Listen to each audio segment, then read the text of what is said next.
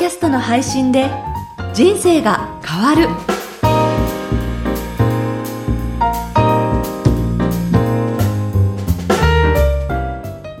小林まどかです。ポッドキャストの配信で人生が変わる。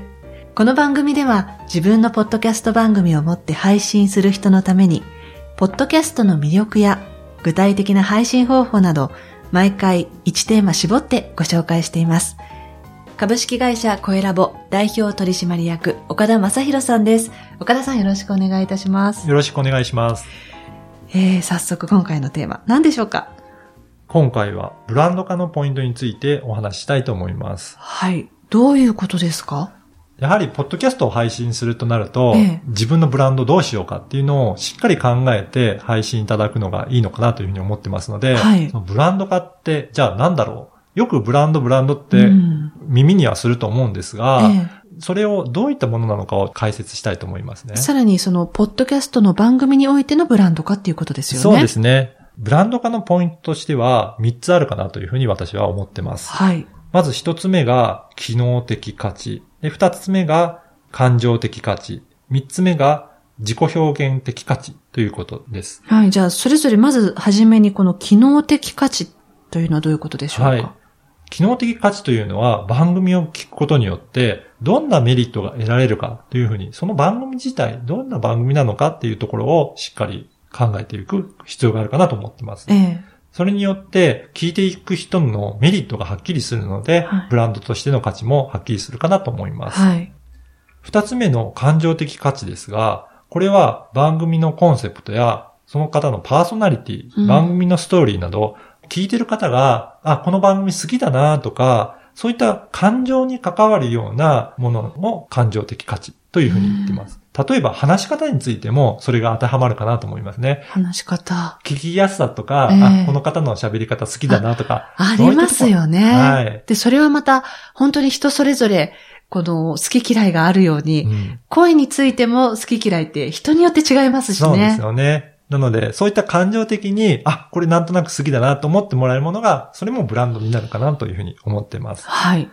そして三つ目が自己表現的価値ということで、その番組自体の理念とか世界観、あり方について、まあどういったものなのかということがあるかなと思います。うんまあ、どのような理念を持っているか、どのような世界観を持っているかっていうことで、あ、こういったコンセプトにすごく共感するなと思っていただければ、そうするとその番組を応援してもらって、より聞いてもらいやすくなるかなというふうに思います。そうですね。定期的に聞きたいっていうふうに応援してもらえますもんね。そうですね。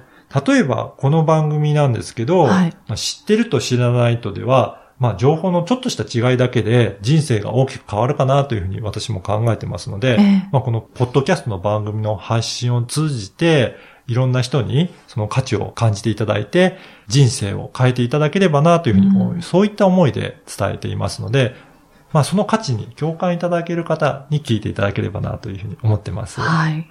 まどかさんも言霊インタビューで、やっぱりいろいろ思いがあると思うんですけど、ええどんな思いでやってますかね？そうですね。私はいろんな、まあ、著名な方とか、成功されてる方のインタビューをしてきて、はい。でも、その人が今どんなに輝いていても、その経てきた人生を考えてみると、みんなそれぞれ紆余曲折あったりうん、山あり谷ありあったり、いろんなこと乗り越えて今があるんだっていうのをすごい実感したんですね。うん。で、あの人成功してる、あの人輝いてるっていうのは、とてもリスナーのね、方が、いや、自分とは違うからあの人成功してるんだよねって思いがちですけれども、いや、そうじゃない。みんな同じ人間で、みんなそれぞれいろんなことがあって、今があるんだよっていうのを、要はその、どうして言霊の、言霊玉を魂にしたかっていうと、はい。みんな魂は一緒なのっていうのを伝えたいっていう、その思いで立ち上げたんですよね。うんですから長年やっぱりインタビューをしていて感じていることを、もうとにかく凝縮して、番組に思いをもう詰め込んで配信してるっていう感じですね。そうですね。やっぱりその思いに共感していただく方がすごく多いので、番組がどんどんどんどん膨れてうん、いろんな方に聞いていただける、そういったことがあるかなと。やっぱりその思いの部分って、聞いてる方には伝わりますからね。そうですよね。。あとはあの、割と大きな番組をやってると、自分が呼びたいゲストというよりは、その番組の方針に合ったゲストが来たりするじゃないですか。はいはでも私はその有名な人だから、有名な人だから呼ぶっていうわけではなくて、この人のこんな部分に光当てたいなって、私の自身のそのセンサーに引っかかった人をとにかくインタビューしたいっていう思いがあるので、それも有名、無名関係なく私お呼びしてるんですよね。はいだからそういうところもすごい思いには乗ってるかなっていうふうに感じますね。そうですね。逆にだから、まどかさんが、その思いとは違うんだけど有名だからっていうので、呼んできてしまうと、ええなんとなく番組が崩れてしまって、はい。軸がぶれると思います。そうですよね、はい。そうすると聞いてる方も、あれ？ええこの人がゲストに出るの？っていうふうに、ね違和感感じますよねね、それが分かっちゃうと思うんですよね。ええだからやっぱりその思いの部分は大切にして、ですねお届けするっていうのは大切じゃないかなと思います。ねえここだけの話ですけれど、実際にある程度ね、ちょっとこう、著名な方から番組出たいって来ても、私の中でセンサーが触れなければお断りしたりしてるんですよ。それは自分も裏切る行為だし、番組自身の軸もぶれてしまうし、リスナーの方は何よりも裏切ってしまうなっていうふうに感じるので、もうとにかくその思いですよね。うんそこでやってるっていう感じですね。そうですね。やっぱりそこはすごく大切だなと思います。はい。ということで、今回のブランド化のポイントということで、3点に絞ってお話しいただいたんですが、ちなみに、岡田さんこの3点、機能的価値、感情的価値、そして自己表現的価値なんですが、一番重要かなって思うのは、個人的にはどのポイントですか？そうですね。私は自己表現的価値が大切じゃないかなと思いますね。やはりその世界観とか、うんあり方とか、そうですね。その番組が実際どんな理念があるのかっていう、そういうところのブランディングってことですか？やっぱりそこの部分が何なのかっていうことで、その番組のブランドっていうのは決まってくるんじゃないかなというふうに思ってます。そうですね。ということで今回のテーマは、ブランド化のポイントについてお話しいただきました。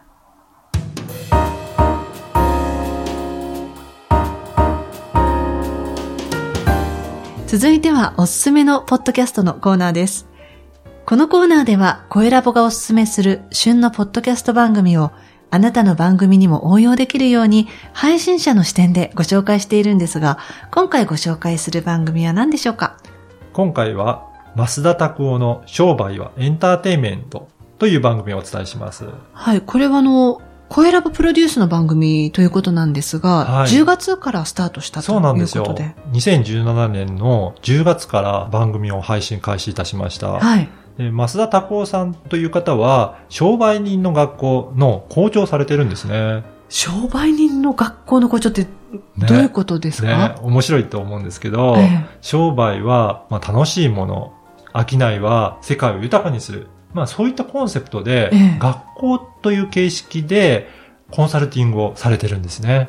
つまり、経営者向けの、経営者のための学校っていうそうことですか？なんですよ。はい。だから商売ってどういったものなのかっていうのを教えてくれる学校ですね。んで、そういった学校でいろんな方の生徒を教えてきた経験から、番組でもそういった思いを伝えていきたいという、そういったことから番組を始めたんですね。ね番組は Q&A の形式で、リスナーだったり、その学校の生徒さんからいろいろ質問が来るんですね、松田さんに。それに対してお答えいただくという形式で進めています。ええそのお答えは一見はちゃめちゃな感じで、え、そうなのが答えなのって思いがちなんですが、えでも、増田さんすごく苦労された経験もあって、えやっぱりどういったことが本質なのかっていうのをしっかり見極めて答えられてるんだなっていうのは感じますえね。えなので、一見、その、なんでこんな答えなんだろうっていうことがあるんですけど、それもじっくり聞くと、あ、そういった理由で、うん。そういった答えに至ったんだなっていうこともよくありますので、うん。ぜひ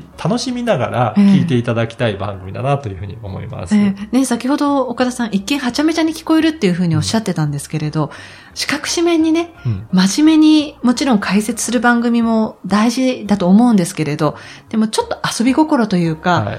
楽しめるっていう要素もすごいこの番組には重要なポイントじゃないかなって思うんですよね。やっぱり楽しい番組じゃないと、ええなかなか継続して聞きづらいですからね。そうですよね。で、今回どんなとこ意表をついてくれるのかな、この番組って聞くっていうのも、またある意味リスナーをつかむポイントの一つでもあったりしますもんね。そうですね。番組のタイトルにもあるように、ええエンターテインメントっていうのを重視してるので、ですね楽しんでもらうような番組にしたいということですね。はい。で、これを、まあ、配信者の視点で解説いたしますと、はい。この番組って開始してまだ間もないんですけど、1ヶ月の間に8本も配信をして最初はやっぱり番組の配信当初って、コンテンツの数が少ないじゃないですか。ええそうすると、なかなか来ていただいたリスナーの方に楽しんでいただけにくいのかなっていうことで、うんええ最初頑張って配信します。すごいハいイペースですね。そうなんです。よ。なので、12月までは毎月8本ずつ配信するということで、つまり週に2回配信するってことですか？そうなんですよ。すごいですね。頑張って配信して、で、コンテンツを貯めてええ、で、安定的にリスナーが聞いていただくようになってから、まあ、週1回にペースをあ作っていこうかということでやっています。えーそうですね。あの、リスナーの方がパッと見に来た時に、あ、これ面白いけどまだ2つしかエピソード配信されてないんだっていうよりは、い、くつか溜まっていると、あ、面白い。じゃあちょっとまた次のも聞こうかな。じゃあまた次も聞こうっていう風に、ある程度コンテンツとして溜まっていた方がいいかもしれないですよね。そうなんですね。それなので、継続して聞いていただいて、うんランキングもかなり順調に上がっていってるんですよね。わすごいですね。そうなんですよ。なので、ぜひ皆さんもチェックして聞いていただければなと思います。はい。ということで今回ご紹介した番組は、増田拓夫の商売はエンターテインメント。こちらもぜひ皆さんチェックしてみてください。ポッドキャストの配信で人生が変わる、いかがでしたでしょうか？声ラボでは、ポッドキャストに関する質問やご相談を受け付けています。声ラボのホームページにあるお問い合わせからメッセージをお送りください。URL は、声ラボ .co.jp koelab.co.jp です。岡田さん、今回もありがとうございました。ありがとうございました。ポッドキャストであなたの声を世界に届けましょう。